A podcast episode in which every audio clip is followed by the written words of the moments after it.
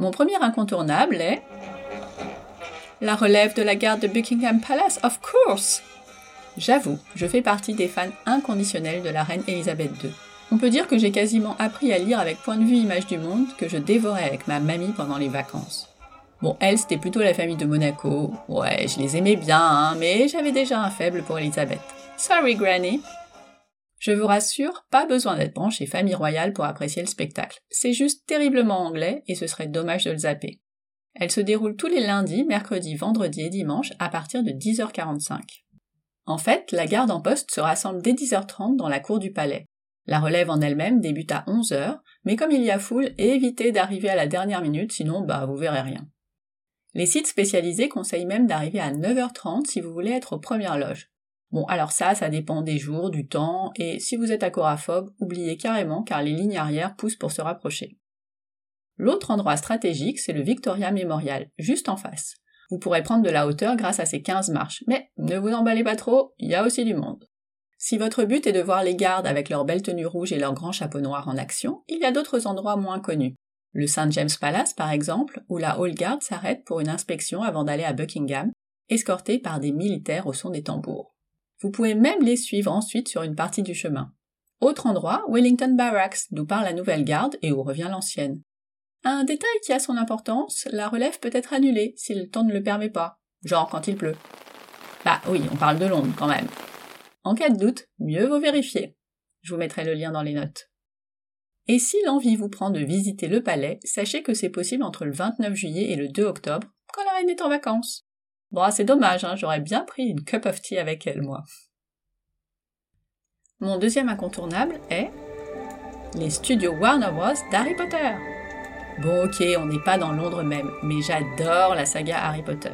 J'avais d'ailleurs construit notre premier séjour en famille autour de cette visite qui nous a pris plus de 7 heures. Oui, oui, 7 heures parce que j'ai écouté tous les audios, même les bonus, on a scruté tous les décors et les costumes, on a fait toutes les attractions, payantes ou non, comme le cours de baguette magique, la vidéo sur un balai volant où on te dit quand te pencher à droite, à gauche, et on a évidemment goûté la bière au beurre. Mmh. Oui, alors non, ça, on aurait pu éviter, c'est vraiment pas bon. En tout cas, cet endroit est incontournable pour les petits et grands moldus qui rêvent d'entrer à Poudlard. Là, vous allez me dire, bon bah c'est bon, on y est déjà allé, donc pas besoin. Grosse erreur, car les studios s'agrandissent régulièrement. Après Gringotts en 2019 et la salle commune des Serpentards en 2021, c'est la serre botanique de Poudlard qui remplace la maison des Potter dès le 1er juillet. Si vous avez toujours rêvé de voir une tentacula vénéneuse ou des pots de bandragore en vrai, précipitez-vous. Il y a aussi la fontaine de la cour de Poudlard et une reproduction à l'échelle un tiers du terrier. Oh, là là là là là là, j'ai tellement hâte d'y retourner! Sans parler des animations et ateliers temporaires qui vont se relayer cette année comme Mandragore et créatures magiques, Magie noire et Poudlard sous la neige. Bon, à Noël évidemment. Si vous n'êtes pas convaincu avec tout ça, bon, vous n'aimez pas Harry Potter. Hyper important. N'imaginez pas une seconde vous y rendre à l'improviste. Les créneaux sont bookés très très longtemps à l'avance, donc ne confirmez surtout pas vos billets de train avant d'avoir vérifié les disponibilités sur leur site. Pour les tarifs, une entrée simple coûte 49 livres 95, soit environ 58 euros. Ça vous paraît cher? Bah pas tant que ça en fait, vu le temps qu'on y passe. Ils ont quand même pensé à faire un tarif famille pour deux adultes et deux enfants entre 5 et 15 ans à 159 livres, donc 187 euros. C'est toujours ça de gagner, non? Pour vous y rendre, tout dépend du budget. Les studios et les sites de vente de loisirs en ligne proposent des transferts classiques entre 150 et 250 livres pour une famille. C'est plus cher que les entrées. Alors que si vous y allez tout seul, comme des grands, le trajet vous coûtera environ 70 euros pour 4. Et c'est vraiment pas compliqué. Il suffit de prendre le train de Houston à Watford, puis un bus jusqu'au studio. Si je vous ai perdu dans mes calculs, retenez simplement que vous avez tout intérêt à ne pas acheter le premier pack venu sous prétexte que ça doit être trop compliqué de le faire tout seul. Je l'ai fait, c'est garanti, sans problème. Harry Potter, vous savez que ça va faire plaisir à vos enfants, mais vous voulez pas y passer la journée? Pas de problème, j'ai quelques astuces à vous proposer. La première est toute simple. Rendez-vous à la gare. Bah non, pas celle-là, on va à King's Cross, à Londres. La gare a compris le désarroi des fans de la série à la recherche de la fameuse plateforme 9 3 quarts. Du coup, ils en ont installé une. Oui oui, avec un chariot magique incrusté dans le mur de briques. Alors, en vrai, le tournage a été fait entre les quais 4 et 5, et J.K. Rowling avait imaginé ce quai en pensant à Aston. Mais là n'est pas la question. Une plateforme 9 3 quarts a bel et bien été créée à King's Cross. Bon, il y a un peu la queue pour faire la photo, mais rassurez-vous, le truc est organisé. Une personne la gère et demande à chacun sa maison préférée. Je parie un vif d'or que la majorité des gens prennent Gryffondor. Vous pourrez ensuite porter fièrement les couleurs de votre maison devant un photographe qui immortalisera votre départ pour Poudlard pour 15 livres. Ah bah oui, hein, faut pas rêver non plus.